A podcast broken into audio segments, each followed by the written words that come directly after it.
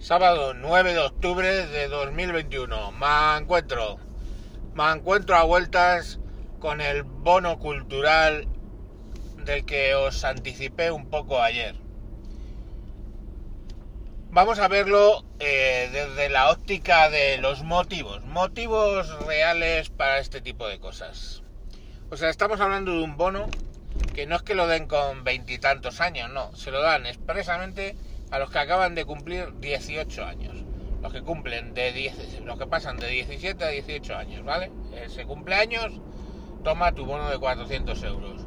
El cual, pásmense ustedes, no incluyen, ¿vale? La tauromaquia, que era el tema de ayer, pero sí que incluyen los videojuegos. O sea, toma, hijo, cómprate 400 euros para videojuegos. O sea, cágate lorito.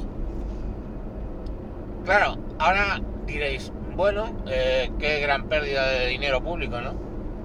No en absoluto, porque a ellos sí que les viene bien al, al gobierno. Tenéis por cuenta que cumplen 18, estamos en el 21 y en el 23 hay elecciones. Entonces, oye, habrá uno o dos que en su primera votación se acordará de que le dieron 400 pavos para videojuegos, pues seguramente más de uno y más de dos acabará votando al Partido Socialista diciendo, ¡oh, qué buenos son! Nos dan dinero ahí guapamente para ir al cine y para comprar videojuegos. ¡Wow, qué guay, tío! Pues sea, es lícito pensarlo, ¿no?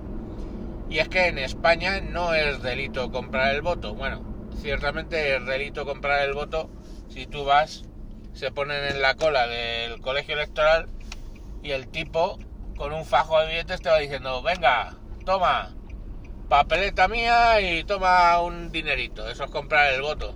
Pero comprar el voto también es básicamente decir, oye, si volvemos a salir, daremos un cheque de mil dólares, de mil euros a cada miembro de no sé qué grupo. Pues claro, el grupo ese a soltar la pasta porque le van a dar mil, mil euros. Y digo mil dólares porque una de las promesas electorales en las campañas electorales que he visto de Ecuador, pues eh, proponían eso, mil dólares, dar mil dólares a, a cada familia, no sé muy bien con qué principio, o sea, básicamente porque sí. Eh, curiosamente el tipo no ganó. Debe ser que no, que no convenció. Pero bueno, el caso es que aquí, pues que estamos menos habituados a eso, ¿no? Pero fijaros que, que en, en esa línea están empezando a ir absolutamente populistas de República Bananera. Pues muy bien. Y, luego ya está el tema de que, que sea cultura los videojuegos. Que oye, pues ahí podemos hablar. Pero bueno, el cine es cultura, pues yo qué sé. El cine es cultura, dicen, el cine es cultura. Pues bien, no sé, yo ahora estoy volviendo a ver la de la en, Netflix. Vi ayer que ponían y la estuve viendo, Dios qué aburrida es, la de la viuda negra esta, ¿cómo se llama esta? Black Widow y yo no sé si eso es cultura.